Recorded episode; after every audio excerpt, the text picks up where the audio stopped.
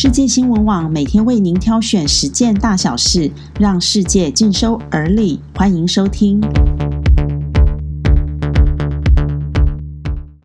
各位听众朋友，大家早安！今天是六月五日，欢迎跟着我们一起了解世界大小事。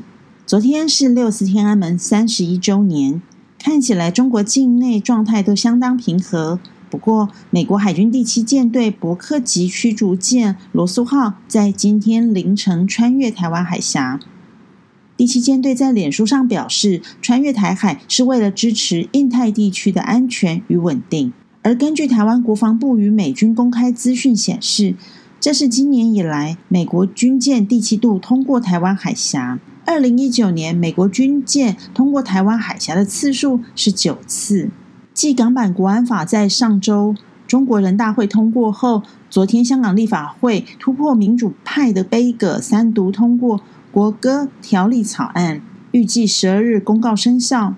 违法者最高可处港币五万元（折合台币十九万）的罚款，并且监禁三年。一般认为，这会成为中港当局限缩港人入中言论的一大利器。而港版国安法通过以后，陆续也有不少企业在多方权衡之下开始表态支持。香港四大地产恒地、新地、新世界与长和，在第一时间就表态支持国安法，希望草案能够稳定香港局势，帮助香港社会和经济恢复正常。而作为港币两大发行方的汇丰银行与渣打银行，也公开支持港版国安法。渣打银行发言人向媒体表示，他们相信新的国安法能够让香港保持经济稳定。此外，国泰航空的母公司太古集团与怡和洋行这两家英资老牌企业也先后表态支持国安法。新加坡总理李显龙在美国政策杂志《外交事务》上以“濒危的亚洲世纪：美中对抗的危害”为题撰文。呼吁中美应该放下分歧，共同合作，建立一个稳定和平的国际秩序。李显龙在文中指出，亚洲国家在面对新冠疫情之余，正在积极建立新的区域繁荣与经济。中美能否求同存异，建立互信关系，将是亚洲发展的关键因素，而这也是这个时代面对的根本问题。大多数的亚洲国家经济发展都和中美两国紧密相连，并不愿意在两国之间选边站。因此，中美的战略决定将影响国际秩序。针对抢氯喹宁究竟能否治疗新冠肺炎，世界卫生组织一改先前有安全疑虑的说法，态度大转弯，决定重启抢氯喹宁的临床试验。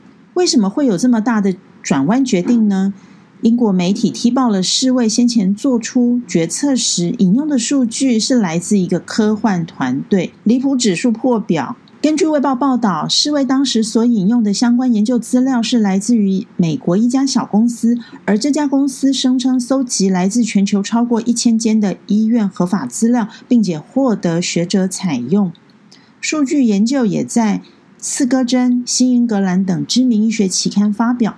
看起来很有说服力，但是这家小公司始终对于他们提供的资料无法解释来源。而独立审查人员开始针对这家公司进行调查后，发现这家公司的人员有部分没有科学背景。一名职衔为科学编辑的员工是科幻小说家，而另外一名职衔为行销专员的雇员是成人产业模特儿及活动主持人。此外，该公司在网络上的能见度很低，网页中的联络资讯按钮点击后会连向加密货币网站的部落格页面。所以，这家科幻公司是不是开了全球防疫医学的一个大玩笑呢？以上是今天为您挑选的新闻重点，谢谢收听。